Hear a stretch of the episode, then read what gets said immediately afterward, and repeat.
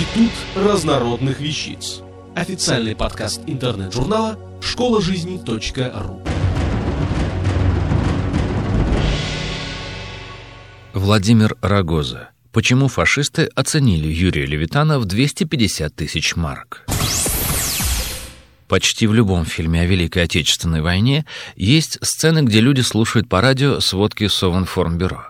Традиционно эти сообщения зачитывал диктор Юрий Борисович Левитан, ставший с этого времени неотъемлемой частью нашей истории. Судьба Юрия Левитана удивительна и одновременно проста, как и у многих людей его эпохи, достигших всенародного уважения и любви за счет таланта и трудолюбия. Юрий родился 2 октября 1914 года во Владимире, где его отец работал портным в небольшой артели. С детства мальчик отличался сильным и красивым голосом. В школе он постоянно участвовал в художественных кружках, играл в любительских спектаклях и даже пытался петь. В 1931 году, после окончания 9 класса с направлением от школы, Юрий поехал в Москву сдавать экзамены в Государственный институт кино. Для института он оказался молод, но возвращаться во Владимир не захотел. Юноше повезло. На глаза попалось объявление о конкурсном наборе дикторов для радио. Юрий решил рискнуть. Удивительно, но нескладного подростка с окающим говором приняли стажером. А ведь количество желающих попробовать свои силы на радио исчислялось несколькими сотнями, так что комиссии, в которую, кстати, входил знаменитый мхатовец Василий Качалов, приходилось отсеивать конкурсантов, как говорится, пачками. Видимо, членам комиссии понравился красивый и сильный голос Левитана, а дикция — это дело наживное. Не секрет, что стажер не столько учится, сколько выполняет мелкие поручения, зачастую не относящиеся к будущей профессии. И через это пришлось пройти Юрию. Но дикцию он исправил, и довольно-таки быстро. Вскоре ему стали поручать зачитывать небольшие сообщения и вести концерты граммофонных записей, но только в ночное время, когда слушателей немного, а ошибки начинающего диктора не столь заметны. Кстати, ошибки и оговорки в первое время у него встречались нередко. Возможно, он бы еще долго оставался на вторых ролях, но судьба приготовила ему очередной сюрприз. Как обычно ночью, Юрий зачитывал по радио статью из «Правды». Обычная рутинная работа. Но молодого диктора услышал Сталин, традиционно работавший по ночам. Голос Левитана вождю понравился. Последовал звонок в радиокомитет СССР и указание поручить диктору, который только что зачитывал статью из «Правды», прочитать по радио доклад, который прозвучит на открывающемся 17-м съезде партии. Удивительно, но пятичасовой доклад был зачитан Левитаном без единой ошибки или оговорки. Сразу же последовали орг-выводы. 19-летний Юрий Левитан стал главным диктором советского радио.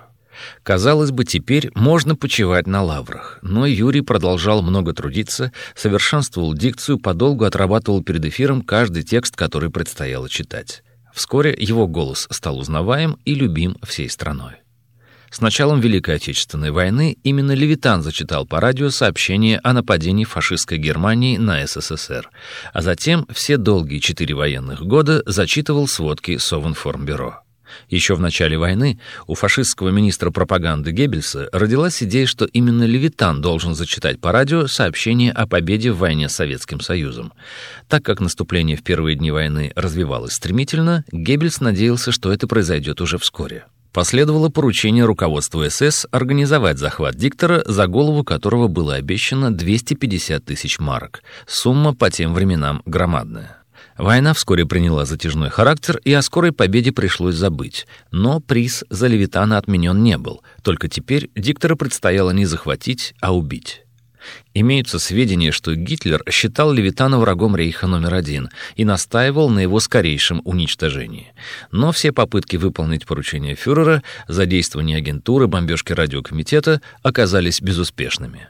Затем фашистам стало не до Левитана. Война стремительно покатилась на запад, а в мае 1945-го над поверженным Рейхстагом взвелись красные знамена победы. Естественно, что сообщение о победе предстояло зачитать Левитану. Вот как он сам вспоминал об этом волнующем событии. 9 мая 1945 года мне выпало счастье прочесть акт о безоговорочной капитуляции Германии, а вечером нас с председателем радиокомитета Алексеем Александровичем Пузиным вызвали в Кремль и вручили текст приказа Верховного Главнокомандующего о победе над фашистской Германией.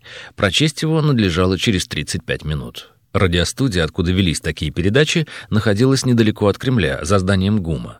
Чтобы попасть туда, предстояло пересечь Красную площадь. Но перед нами море людское. С помощью милиции солдат взяли с боем метров пять, а дальше, ну, никак. «Товарищи!» — кричу, «пропустите, мы по делу!»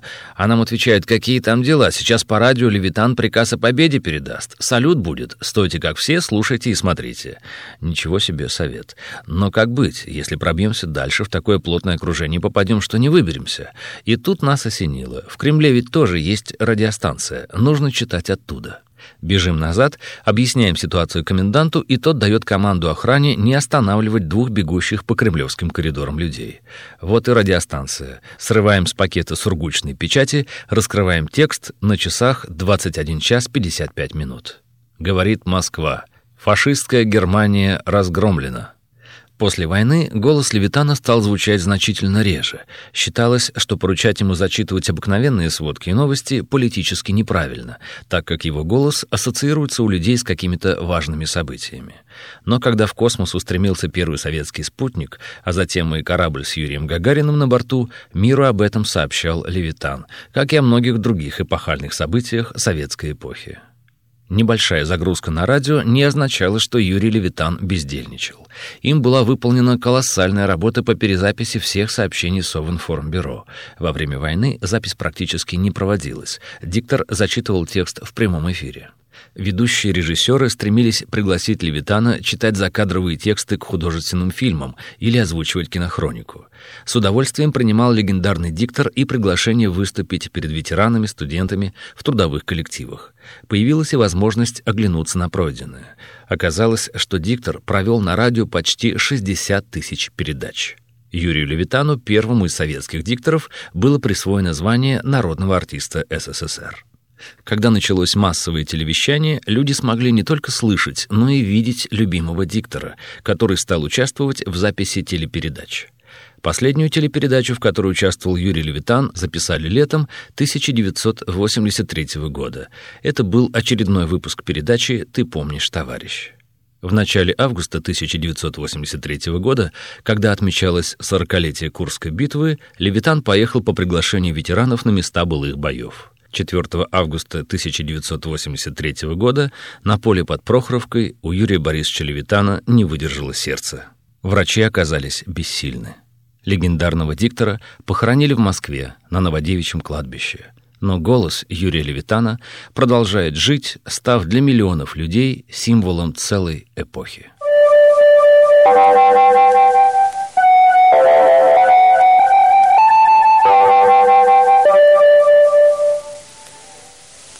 Внимание! Говорит Москва! Говорит Москва! Автор статьи «Почему фашисты оценили Юрия Левитана в 250 тысяч марок» Владимир Рогоза. Текст читал Дмитрий Креминский. Институт разнородных вещиц. Официальный подкаст интернет-журнала школа